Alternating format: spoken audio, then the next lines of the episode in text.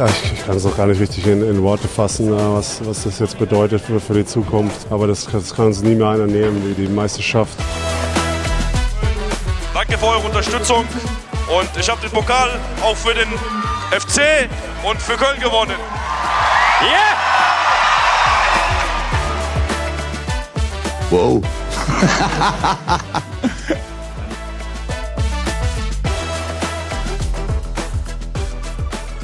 Hi Leute, herzlich willkommen zur allerersten Sportinho-Folge am Montag, dem 8.1.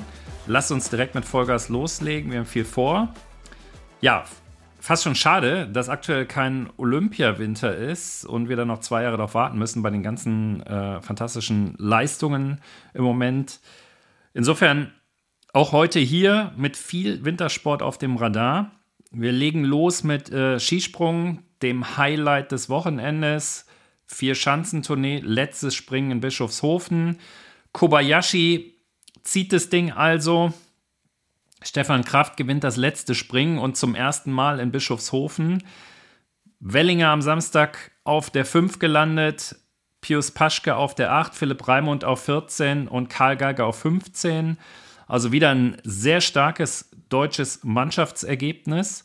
Und wenn wir einen schnellen Blick auf die Gesamtwertung der Tournee werfen, hat es also jetzt Kobayashi zum dritten Mal gemacht. Nur Ahorn und Weißflog mit mehr Siegen bei der Tournee auf dem Konto. Und Kobayashi hat noch für Novum gesorgt.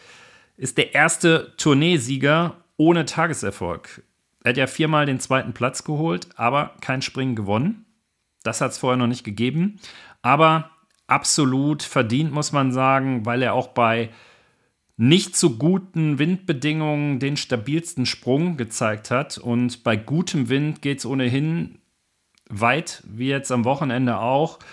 Er ist seit Saisonbeginn halt immer stärker und immer stabiler geworden. Aber trotzdem Riesenkompliment an Andy Wellinger. Hat uns endlich mal wieder eine Vier-Schanzentournee beschert, die knapp war, mit einer 2 Meter Differenz sozusagen vor dem letzten Springen in Bischofshofen. Und sportlich mit dem Sieg in Oberstdorf hat er eh grandios abgeliefert, hat sich auch von dem Quali-Aussetzer nicht irritieren lassen, hat einen großen Fight geliefert und ist wirklich wieder sehr gut zurückgekommen. Und wie positiv und empathisch war der bitte nach dem äh, zweiten Platz dann auch im Interview? Immer mit einem Lächeln im Gesicht, war sehr aufgeräumt, sehr bei sich, äußerst selbstkritisch und analytisch, auch so kurz nach dem nach dem Sprung und nach dem Ende sozusagen der Vierschanzentournee.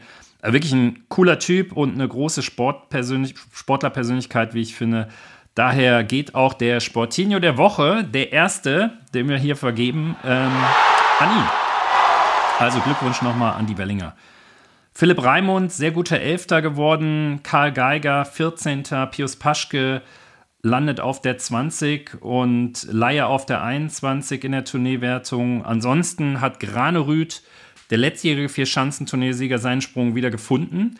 Also er scheint so langsam in Gang zu kommen und äh, wird für die restliche Saison vermutlich ein Kandidat für ganz vorne.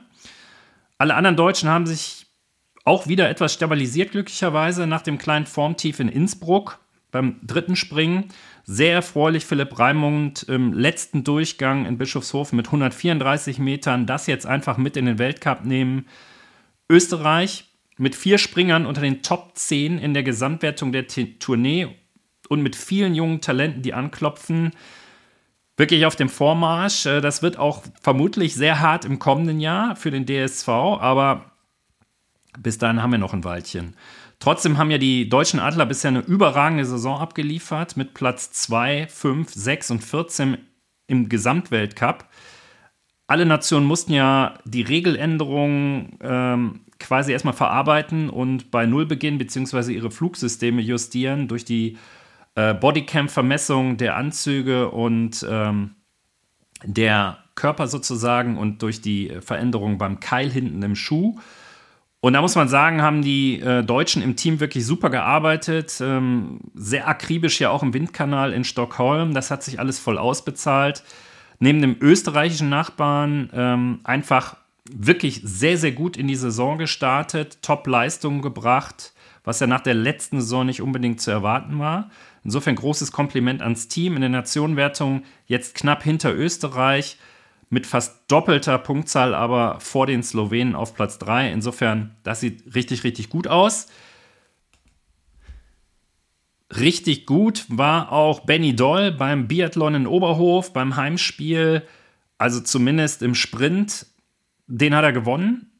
Und ähm, was gar nicht hoch genug anzurechnen ist, ist, dass er wie ähm, Johannes Tinnisbö nur einen Fehler, also einen Fehler geschossen hat und trotzdem gewonnen hat. Das heißt, äh, von der Laufleistung war er stärker als der Norweger und hat nicht nur mitgehalten, sondern äh, tatsächlich hat ihm den Rang abgelaufen. Das ist äußerst beeindruckend und gleichzeitig natürlich auch ein Jammer, dass vermutlich nach der Saison Schluss sein wird für ihn. Ich hoffe nicht, aber mal sehen. Ansonsten Johannes Kühn, Philipp Navrat, Justus Strelo auf den Plätzen 5, 11 und 15. Roman Rees noch als fünfter Deutscher in den Top 20 auf Platz 19. Also auch wirklich ein sehr, sehr gutes äh, und geschlossenes Mannschaftsergebnis. Benny Doll dadurch auch mit der Übernahme der Weltcup-Führung in der Disziplinwertung im Sprint. Aber leider auch mit einem Totalausfall beim Verfolger im Schießen, wie auch bei den meisten anderen Deutschen. Kühn da noch mit sehr guter Leistung auf der achten Position fünf Norweger im Verfolger vorne mit ähm, Strömsheim vor Lagreit und Dorle. Doll, Horn, Rees auf den Plätzen 12, 13 und 14. Wir haben noch eine weitere Kategorie bei uns im Podcast. Die ist nicht besonders rühmlich und die wird heute im Biathlon vergeben. Und der Hohn- und Spott-Tinio der Woche geht an Martin Fourcade. Der hat nämlich die überzogene Kritik der Norweger über die Streckenbedingungen in Oberhof noch auf die Spitze getrieben und äh, sah sich da genötigt, äh, die Biathlonstation in Oberhof mal so grundsätzlich in Frage zu stellen. Und das alles ohne überhaupt vor Ort zu sein und sich selbst ein Bild gemacht zu haben. Sorry, aber das ist wirklich äh, lächerlich und ähm, echt unangebracht. Bei aller Leistung, die Martin Fourcade in der Vergangenheit gebracht hat, ähm, da ist er über alle Zweifel erhaben. Aber hier liegt der Gute halt wirklich völlig daneben. Also, machen wir weiter mit dem Sportlichen ähm, und mit der Staffel im Biathlon. Ja, das Staffelrennen der Männer war sehr geprägt durch den Wind und die äußeren Bedingungen. Äh, Roman Rees als Startläufer mit drei Nachladern äh, war auch recht zittrig, muss man sagen. Benedikt, Benedikt Doll dann alleine auf der Strecke unterwegs, konnte sich also nicht mit einer Gruppe, in einer Gruppe einsortieren und irgendwie Körner sparen. Hatte fünf Nachlader insgesamt. Also ähm, man sieht, das waren schwierige Bedingungen, auch für andere Nationen. Die hatten auch Probleme. Philipp Navrat dann äh, eigentlich eine sehr gute Leistung, aber durch eine Strafrunde beim zweiten Schießen, da hat er vier Fehler geschossen, ist am Ende immer noch ein zweiter Platz warum gekommen, weil auch Frankreich völlig von der Rolle war. Norwegen mit einem total ungefährdeten Sieg. Im Prinzip war da nach drei äh, Läufern die Messe schon gelesen. Und äh, ein Kuriosum gab es noch. In der Staffel ist Tarje Bö beim zweiten Wechsel nicht da gewesen und ein paar Sekunden zu spät. Also äh, der vorherige Läufer musste erstmal auf äh, Tarje Bö warten. Das hat einige Sekunden gekostet. Den Sieg hat es am Ende des Tages nicht gekostet. Den haben sie trotzdem locker eingefahren. Man muss sagen, die Norweger bei aller nicht ganz sachlichen Kritik am, äh, an den Konditionen in Oberhof ähm, natürlich unangefochten die äh, Nation Nummer 1 im Biathlon. Äh, das haben sie hier auch nochmal klar unter Beweis gestellt am Wochenende. Kommen wir zu den Frauen. Franzi Preuß mit einem großartigen Sprint auf Platz 2 hinter Bresas Boucher aber das Nuller Schießergebnis täuscht hier etwas über die Gesamtleistung hinweg. Ähm, Franzi läuft etwa knapp 30 Sekunden langsamer als Justine äh, Bresas-Boucher, die zwei Fehler schießt und trotzdem noch gewinnt. Also da hat äh, Franzi noch Glück, dass äh, sich Elvira Oeberg und Julia Simon verballert haben am Schießstand. Die deutschen Damen im Sprint insgesamt durchschnittlich etwa 5% langsamer in der Loipe. Und äh, die Platzierungen, Janida Hettich-Walz 5., Vanessa Vogt 13., Sophie, Sophia Schneider 15., Das ist immer noch ein solides Ergebnis, aber äh, von der Laufleistung her war das ähm, kein gutes Rennen und ein ähnliches Bild hat sich dann auch im Verfolger gezeigt. Franzi Preuß nach dem letzten Schießen mit ein paar Sekunden Vorsprung auf drei. Bis ins Ziel hat sie dann aber leider deutlich verloren und landet am Ende sogar auf der sieben, trotz nur zwei Schießfehlern. Und ähm, alle deutschen Damen hatten wirklich ausbaufähige Laufleistung, muss man sagen. Ohne sehr gutem Schießergebnis gab es da keine Chance auf das Podium, äh, wenn die anderen einigermaßen treffen. Und im Verfolger war das Schießen allenfalls solide. Bei den Gegnerinnen aber leider auch, und die waren halt stärker in der Loipe. Tandrevold macht im Verfolger 25 Sekunden auf der letzten Runde gut auf Franziska Preuß und landet so sogar noch auf Platz 3 hinter Julien Simon und äh, Brezas Boucher. Die restlichen Platzierungen der Deutschen im Verfolger hätte ich Walz auf 11, Schneider auf 14, Vogt auf 18 und Kebinger auf 22. Und die schlechte Laufform hat sich dann leider das ganze Wochenende durchgezogen bis in die Staffel hinein. So gab es dann da am Sonntag auch nichts zu holen. Frankreich mit 9,3 Sekunden vor Norwegen und Schweden mit 33,5 Sekunden Rückstand auf Frankreich. Danach klafft erstmal eine Riesenlücke, drei Minuten zwischen dem dritten Schweden und dem vierten Italien und nochmal knapp eine Minute drauf Deutschland, die auch ohne die Strafrunden keine Chance aufs Podium gehabt hätten, muss man sagen. Ja, da muss man jetzt mal abwarten und hoffen, dass da im Hinblick auf die Biathlon-WM im Februar noch ein bisschen was getan werden kann. Also Daumen drücken, Leute aber ist halt auch Jammern auf hohem Niveau. Ich glaube in Summe bisher tatsächlich ein sehr erfreuliches Biathlon-Jahr für Deutschland. Mit vier Leuten in den Top 15 bei den Männern im Gesamtweltcup und bei den Frauen mit drei unter den Top 15. Das ist völlig in Ordnung, würde ich sagen. Bester Deutscher bei den Herren, Benny Doll auf der 6, Philipp Navrat auf der 8. Und dann haben wir noch Johannes Kühn und Justus Strelo auf 10 und 11. Führen tut ein alter Bekannter, Johannes Tinjesbø aus Norwegen und er ist auch nicht der einzige aus Norwegen. An der Spitze liegen, sage und schreibe, fünf Norweger im Gesamtweltcup vorne. Also Best of the Rest ist da schon Benny Doll.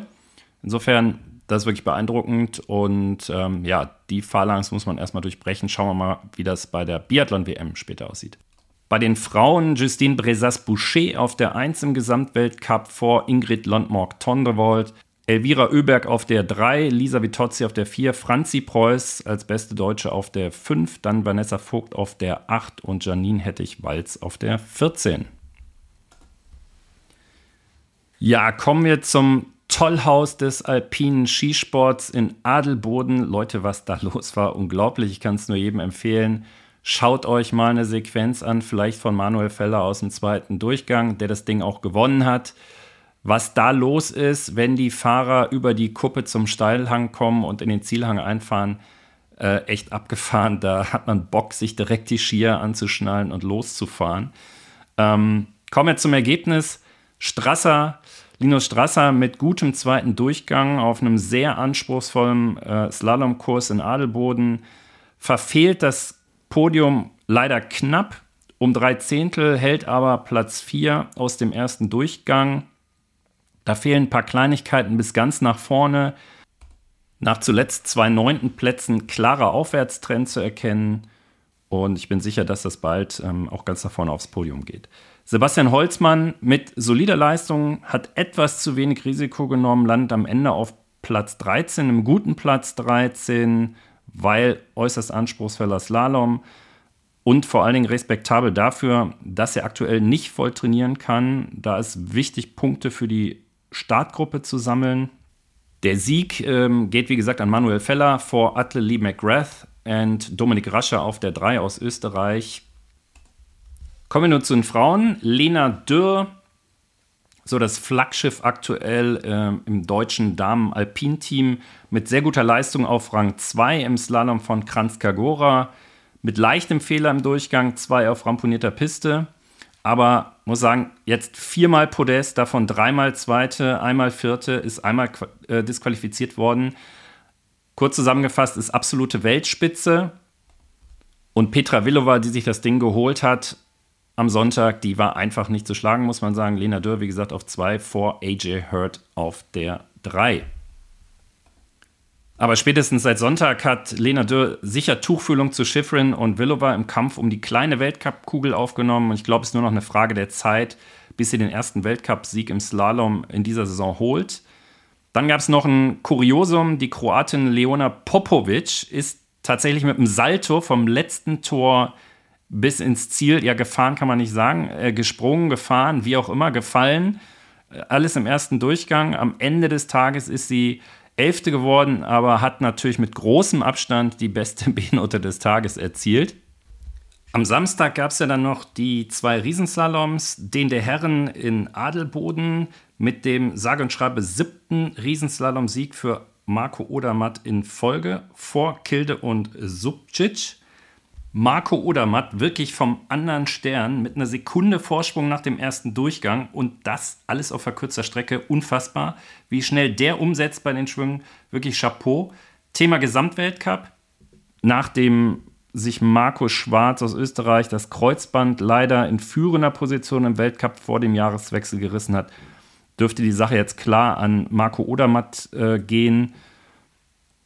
Der übrigens ist kein Slalom mehr gefahren. Er fährt ja kein Slalom und äh, das hat ihn dann zu veranlasst, nach dem Riesenslalom im Fanbus nach Hause zu fahren.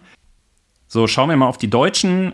Endlich mal wieder drei Deutsche in den Punkten beim Riesenslalom mit Alex Schmid auf der 10 und den beiden Nachwuchsläufern Fabian Gratz und Jonas Stockinger auf den Plätzen 26 und 28. Klingt nicht spektakulär, aber ist hier unheimlich wichtig, Punkte zu sammeln für die Startgruppe. Beim Riesenslalom der Damen in Kranzkagora hat Schiffrin endlich bewiesen, dass sie doch nur ein Mensch ist und hat tatsächlich mal ähm, im Riesenslalom nicht gewonnen. Gewonnen hat Grenier aus Kanada vor Lara Gutberami und Frederica äh, Brignone. Emma Eicher mit Startnummer 53 auf 15 gefahren. Super Ergebnis. Die einzige Startnummer über der 40, die überhaupt so weit nach vorne gefahren ist. Also Kompliment. Und ähm, Emma Eicher macht wirklich Hoffnung für die Olympischen Spiele in zwei Jahren, aber die muss sich jetzt erstmal langsam entwickeln. Kommen wir jetzt zum absoluten Saisonhöhepunkt der Skilangläufer, der Tour de Ski bei den Herren. Harald Östberg Amundsen mit überragender Leistung und einer Minute 19 Vorsprung in der Gesamtwertung der Tour de Ski vor. Und jetzt kommt Friedrich Moch, absolute Weltklasse, liefert eine überragende Leistung ab ähm, beim, bei der Königsetappe hoch auf die Alpe Cermis. Platz 2 hat lange geführt auf den letzten dreieinhalb Kilometern und die haben 420 Höhenmetern. Da ist eine Steigung drin von ungefähr 28 Prozent. Das ist unmenschlich. Und schiebt sich so noch sensationell auf das Podium der Tour de Ski hinter Amundsen. Das ist der größte Erfolg seit dem Tour de Ski-Sieg von Tobi Angerer 2,7 äh, und dem zweiten Platz von René Sommerfeld 2008. Und ähm, das gerade mal mit 23 Lenzen bei Friedrich Moch. Also wirklich Hut ab. Lukas Bögel mit einem soliden 17. Platz in der Schlussetappe und Platz 19 in der Gesamtwertung. Und ja, auch hier die Norweger, ähnlich wie im Biathlon, sehr dominant. Also die scheinen bei der Geburt schon irgendwie auf Skiern auf dem Weg zum Geburtskanal unterwegs zu sein. Also die können definitiv früher Skilanglaufen, als sie krabbeln können. Und das zeigt sich halt auch in den Gesamtwertungen. Wir haben sechs Norweger in den Top 15 der Tour de Ski. In dem Gesamtweltcup äh, liegen drei Norweger an der Spitze. Also, wenn ein Kläbo als dominanter Läufer der letzten Zeit ausfällt, rückt einfach ein Horold Östberg Amundsen ähm, als nächster Norweger nach und läuft alles in Grund und Boden. Die haben ja auch äh, in der Verfolgung schon zu dritt das Ding gewonnen. Und umso beeindruckender, dass sich Friedrich Moch und Viktoria Karl hier in der Weltspitze so etabliert haben. Damit sind wir dann auch bei den Frauen und der Tour de Ski. Hier hat sich Jessica Diggins aus den USA den Tageserfolg der Tour de Ski vor Heidi Weng und Kertu Niskan gesichert. Ihre amerikanische Kollegin Sophia Lockley den Tageserfolg. Katharina Hennig gestern sehr gute Neunte in der für sie nicht ganz so beliebten Skating-Technik und in der Gesamtwertung gute Elfte. Für Viktoria Karl hat es nicht mehr ganz nach vorne gereicht. Nach starkem Tourauftakt dann gestern Platz 14 und starker Platz 9 in der Gesamtwertung. Katharina Hennig, ja, einen Tag zuvor sogar mit Platz 3 im Massenstart Klassik, was wirklich top ist. Sie kommt ja aus einer Corona-Infektion zurück und ähm, ja, da muss man erstmal wieder so performen. Viktoria Karl im gleichen Rennen auf Rang 5 in ihrer eigentlich schwächeren Disziplin, was auch beeindruckend war ähm, und was auch so die Hoffnung geschürt hat, dass da vielleicht noch was nach vorne aufs Podium geht. War dann aber gestern nicht mehr ganz so stark Insgesamt aber doch eine sehr erfreuliche Performance der Langläuferin, die den Trend fortsetzen der letzten Olympischen Spiele und Weltmeisterschaften. So, am Wochenende war einiges los im Wintersport. Kommen wir jetzt aber zum nächsten großen Highlight. Handball-EM im eigenen Lande. Mittwoch um 20.45 Uhr geht's los gegen die Schweiz. Bei der EM geht es erfahrungsgemäß in jedem Spiel ja wirklich direkt zur Sache, aufgrund der hohen Leistungsdichte. So ein munterer Aufgalopp wie bei der einen oder anderen WM gibt es hier nicht. und die Schweiz, ähm, die ist auch echt nicht zu unterschätzen, gespickt mit zahlreichen Bundesligaspielern. Manuel Zehner von Eisenach beispielsweise führt die Torjägerliste der HBL an, auch wenn da viele sieben Meter bei sind, weiß ich. Aber auch ohne wäre er in den Top Ten. Am Mittwoch dann vor Rekordkulisse in der Düsseldorfer Merkur Arena und für alle, die von der Couch gucken, im ZDF. Weitere Gruppengegner noch Nordmazedonien und die Übermannschaft Frankreich, die neben den absoluten Top-Favoriten aus Dänemark Titelaspirant sind. Zur deutschen Mannschaft. Die Ausgangslage erinnert mich ein bisschen an 2016. Da gab es auch einige Verletzte und Absagen im Vorfeld. Am Schluss gab es dann den Titel bei der EM und äh, ein paar Monate später äh, in Rio Bronze bei Olympia. Hab da die Last-Second-Halbfinal-Niederlage gegen Frankreich in der Halle live erlebt und bin da immer noch ein bisschen traumatisiert.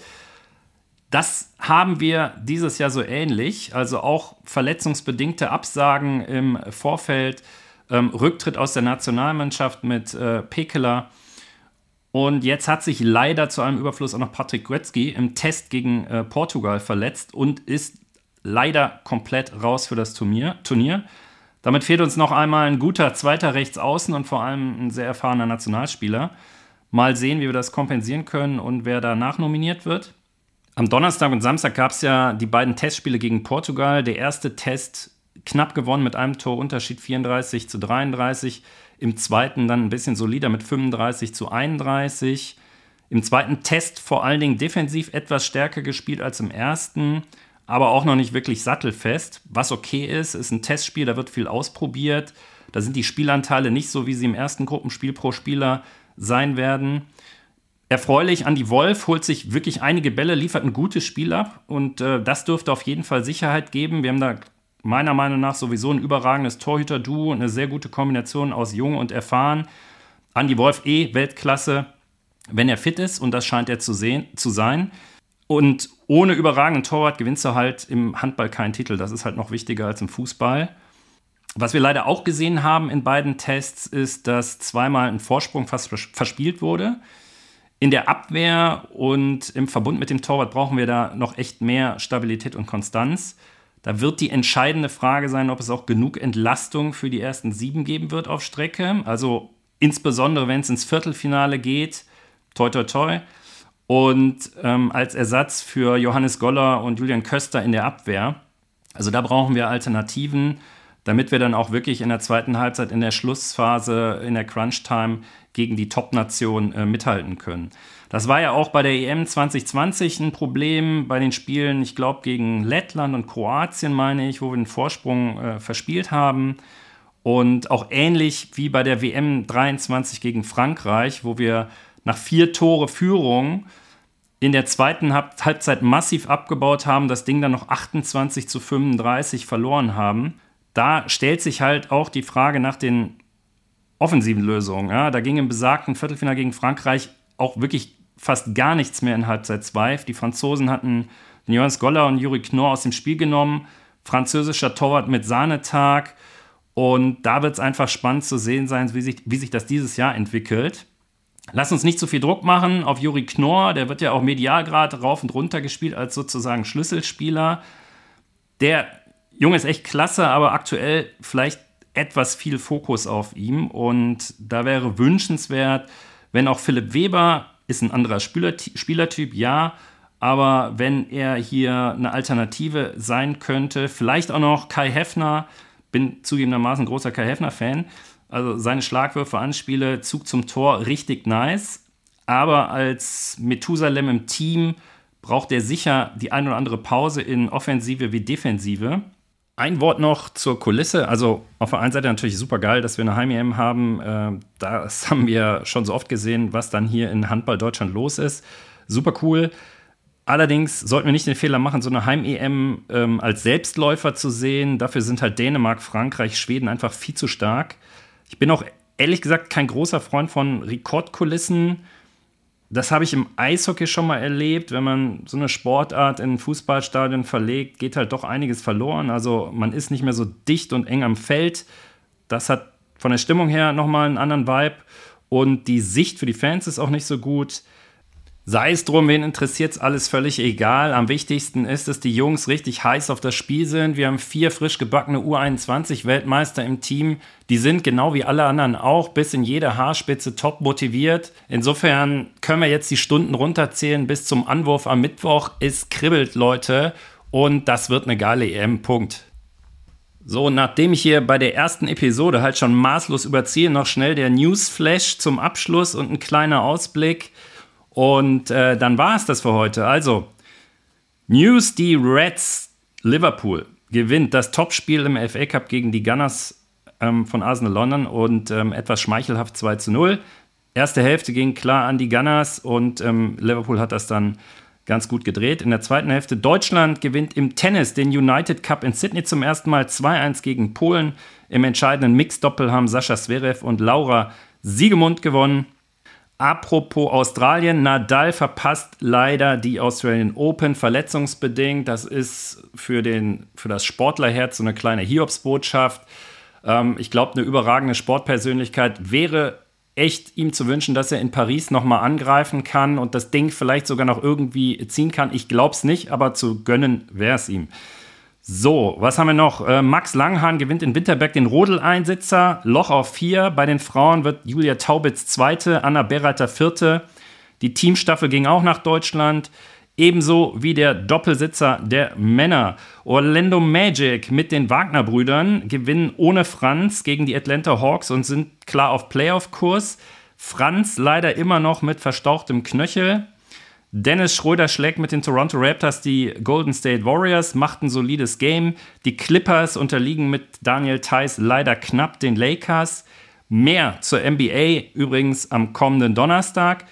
Watzke macht 2025 Schluss als Geschäftsführer beim BVB. Äh, Frankfurt, Eintracht Frankfurt leiht Sascha Kalajdzic von Wolverhampton Wanderers aus, alter Bekannter, früher bei Stuttgart ein Tor nach dem anderen geknipst.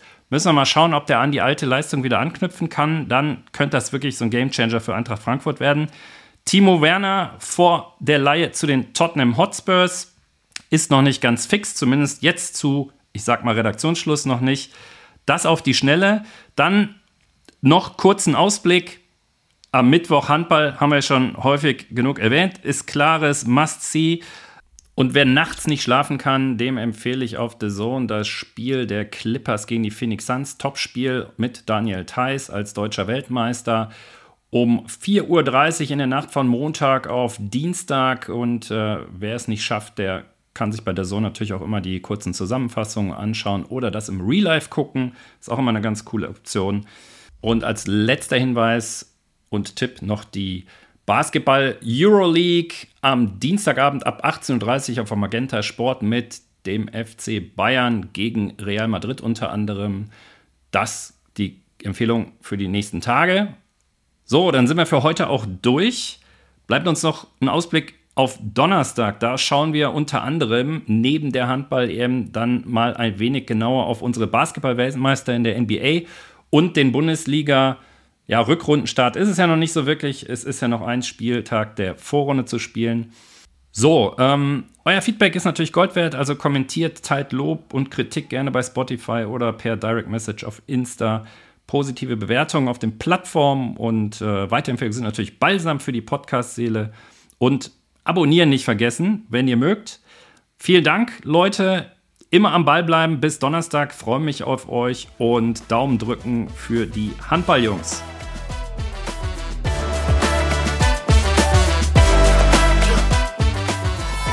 Nein, wir können nur sagen, tausend, tausend, tausend Dank. Es war fantastisch. Ihr seid unglaublich.